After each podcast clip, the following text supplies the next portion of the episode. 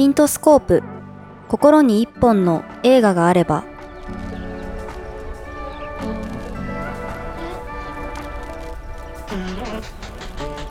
心の一本の映画との出会いをお届けするピントスコープポッドキャスト。誰かの記憶に残る映画体験を通して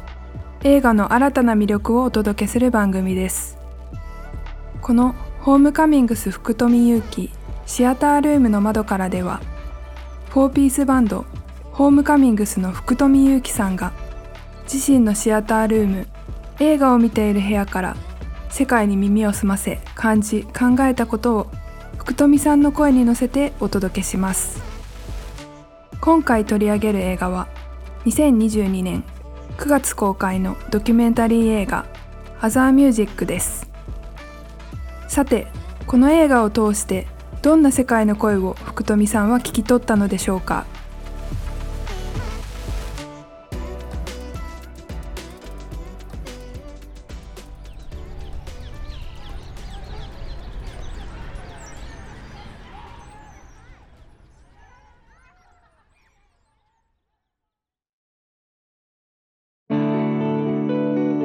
ホームカミングス福富祐樹のシアタールームの窓から。あの街のレコード店がなくなった日アザーミュージック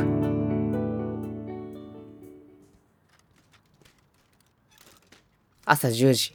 タイムカードを押しロッカーにカバンを放り入れる代わりにエプロンを取り出す。パネルや視聴器に電源を入れて回る日もあればモップを片手に簡単に床を掃除する日もある。朝礼があって、それまで3分の2くらいの明るさだった店内の照明がパッとつき、開店時間になると BGM が鳴る。僕はバックルームで大小いろいろな大きさの段ボールを片っ端からカッターで開けていき、中身をスキャンしてジャンルごとに仕分ける。レジからベルが鳴るとフロアに出て、並んでいるお客さんのお会計をしたり、予約や問い合わせを受けたりする。裏方だから電話には積極的に出る。キーボードをカタカタと叩き、納品書の束を片手に棚から棚へと移動する。15時になったら作業台を片付け、引き継ぎの簡単なメモを夕方に来る同僚のロッカーに貼り付けてタイムカードを押す。エプロンを外し、挨拶も兼ねて小さな会話をあちらこちらでしながらフロアを適当に散歩する。欲しいレコードが入荷しているときは、先輩に声をかけて生産をしてもらう。下に持っていく荷物があるときは、小脇にそれを抱えて、従業員用のエレベーターに乗り、集荷に出し、最後に体感表に名前を書いて館内を出る。市場の街は西日に黄昏れていて、オレンジ色に染まっている。ちょっとした疲労感と解放感でチクチクする胸を遊ばせながら、そこから僕の一日の後半が始まる。ミスタードーナツで歌詞や原稿を書いたり、成功者で本を買ったり、レーベルの事務所兼お店になっている場所へ行って誰かを捕まえて無駄話をしたり、京都シネマで気になっている映画がやっていないか覗いたりする。それがあの頃の僕の毎日の暮らしだった。蜂蜜のようにトロンとした黄金色の甘い日々。アザーミュージックを見ながら、僕はそんな全てが洪水のように溢れてくる中にいた。大学を卒業して京都の中心部にある黄色の看板のレコードチェーンのお店で働き始めた頃のことだ。アザーミュージックは2016年に惜しまれつつ閉店したニューヨークにあったその名もアザーミュージックというレコード店のドキュメンタリー映画で今年の9月に日本で公開になる。監督自身もアザーミュージックで働いていた経験があり、どのシーンもその場所への愛に溢れた、とても近い眼差しを通して切り取られている。アザーミュージックは1995年にオープンし、21年もの間、インディーミュージックの発展に一番貢献するレコード店の一つであり続けた。インディーロック、サイケ、電子音楽からジャンルでは区切ることのできないまさしくアザーな音楽まで、ジャンルを横断したその品揃えと音楽愛に溢れすぎたスタッフたちとそのファンとも言えるお客たち。映画の中では、アニマルコレクティブやヴァンパイアウェイクエンドといったブルックリンの深夜、ポスト911のニューヨークのカルチャーについても触れられていて、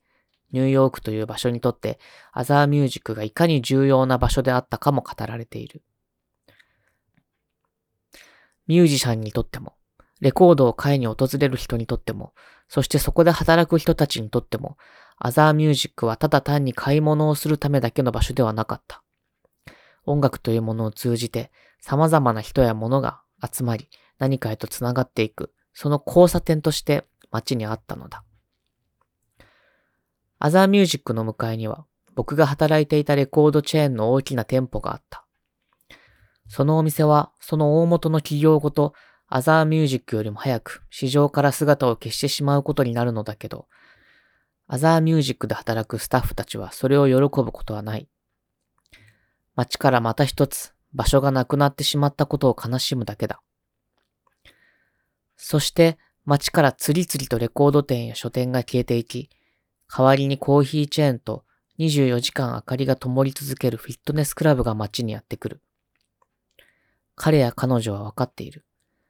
街というものの大切さも、儚さも。これはある意味で、マンハッタンのイーストビレッジという街の映画でもあるのだ。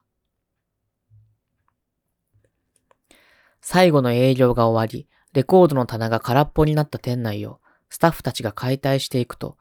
何もなくなった場所に思わぬところから、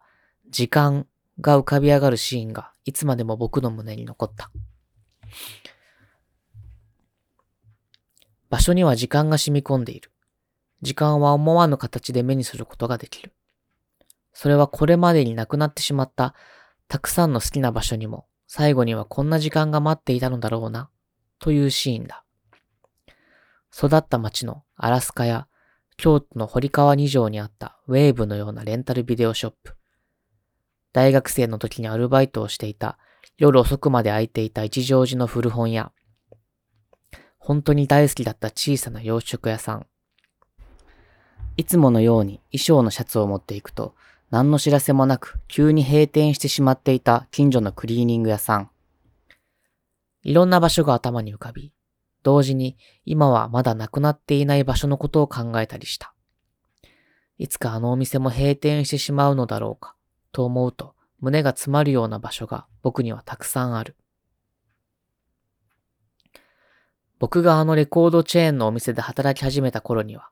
もうホームカミングスでフジロックに出演したり、レコードを何枚かリリースしたりしていて、バンドを辞めるとか、就職しながら活動するといった考えには全くならなかった。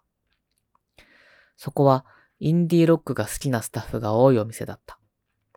それを反映するように、インディーロック、特に日本のインディーの売り上げが他のお店よりもいい店舗だ。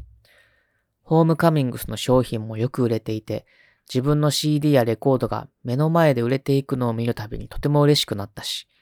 いつまでもその喜びは薄くなることはなかった。シャムキャッツや三つ目や森は生きているのライブを見に行くと、大体同僚の誰かに会ったし、僕たちのライブにもよく遊びに来てくれた。職場の人と友達が混ざったようなその関係性がなんだかとても居心地が良かった。何かにつけてよく鴨川でお酒を飲んだ。今でも続く大切な出会いがいくつもあった。何より音楽がある場所で働けていることがとにかく嬉しかった。週末にはライブで京都を離れ、月曜日からはレコード屋さんに行くという慌ただしい暮らしは、2018年にバンドが本格的に忙しくなるまで続いたけど、僕にとってレコード屋さんで働いていることは、音楽をやっていることと切り離せないくらい大事なことだった。日々、新しい音楽と出会える環境は、自分が音楽を作る上でとても大きな影響があったし、僕がラジオで紹介したレコードをお店に買いに来てくれる人もいたりして、生活の中の点と点がしっかりと結びつくことがとても嬉しかったし、ある意味では、それが僕にとっては誇りのようなものでもあった。どれだけバンドの活動が忙しくなっても、新婦商品の入荷日である火曜日には出勤を続けていた。そんな風に働くことを許してくれたお店のみんなには頭が上がらなかった。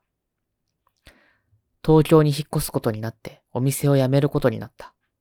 それは住み慣れた街から離れることと同じくらい寂しいことだった。エプロンのポケットにはタンタンのイラストが入ったメモとボールペンとカッター。心の片隅にはどこかモラトリアムなトロンとした居心地の良さと、これがいつまで続くのだろうというざらついた不安が同時にある日々だった。それはずっと昔の思い出というよりかは、今でもすぐに取り出せる、まだ温かさが残る感触だ。ハッピネスのワイヤード・リトル・バースで、アレックス・ジーの DSU、アンディ・シャウフのザ・マジシャン、そしてシャムキャッツのいくつかのレコード。あの頃、レコード店のバックヤードでみんなが夢中だったインディーロックのレコードは、今でも僕の部屋でくるくると回り続けている。でも、僕がこれまで数えきれないほどの時間を過ごしてきたあの空間は、いつまでもずっとあるようなものではないのかもしれない。あの本屋も、レンタルショップも、レコードショップも。僕が大好きでずっと抱えていたいのは、そこで出会ったものだけじゃなくて、場所そのものでもあるのだ。その場所がなくなった時、僕たちはそれを守ることができなかったことを悲しく思うかもしれない。便利さに誘惑され、ネットの通販で本やレコードを買ったことを思い出して後悔するかもしれない。時代の流れはいつでも僕たちが暮らしの中で打つ小さな点が集まってできている。それでもどうしようもないことがたくさんあるだろう。全部を守ることはできないし、小さな点の抵抗は数にはかなわない。きっと亡くなってしまってから気がついたり、思い出したりする場所やものもあるだろう。そんな時、僕たちにできるのは、その場所のことを、その場所であったことを残しておくことなのかもしれない。思いがけず、そのバトンが次の世代に渡り、新しい場所ができるきっかけになるかもしれないし、亡くなってしまったものが再び姿を取り戻すきっかけになるかもしれない。映画の中でバシュティ・バニアンのダイヤモンド・デイという曲が流れる印象的なシーンがある。レコード店の先輩に教えてもらったアルバムの一曲目に入っていた曲だ。その場所がなくなっても、その場所で過ごした日々が遠くなっても、その場所での時間はいつまでも砕けることなく、心の中に、そしてこんな風にして映画の中で輝き続けることができるの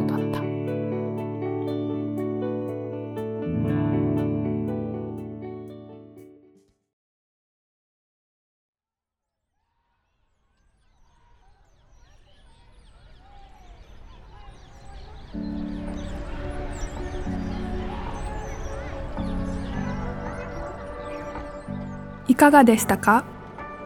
私担当編集の大月から今回のコラムの裏話を。福富さんが自身の声に乗せてお届けしたシアタールームの窓からは2020年の8月からピントスコープのサイトで始まった連載です。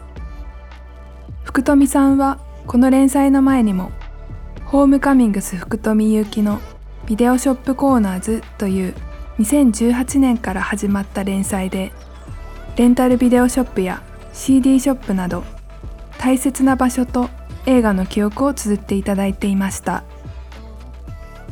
動画配信が普及した今でも福富さんはあえて DVD を購入したり映画のポスターやレコードを手元に置いたりしているそうです。そうしたものをなぜ福富さんが大切にしているのか映画「アザーミュージック」を通して大切な場所の記憶を語っていただいた今回のコラムでも改めて感じた気がします。ピントスコープのサイトではこのコラムをテキストでもお届けしていますのでぜひ文章でも味わってみてください。またご感想もお待ちしています。ピントスコープのサイトの感想を送るからまた Twitter や Instagram でハッシュタグシアタールームの窓からをつけて発信してください。ホームカミングス福富祐樹シアタールームの窓からはピントスコープで連載中。ピントスコープの Twitter や Instagram ポッドキャストをフォローしてあなたの人生に寄り添う心の一本の映画を探しに来てください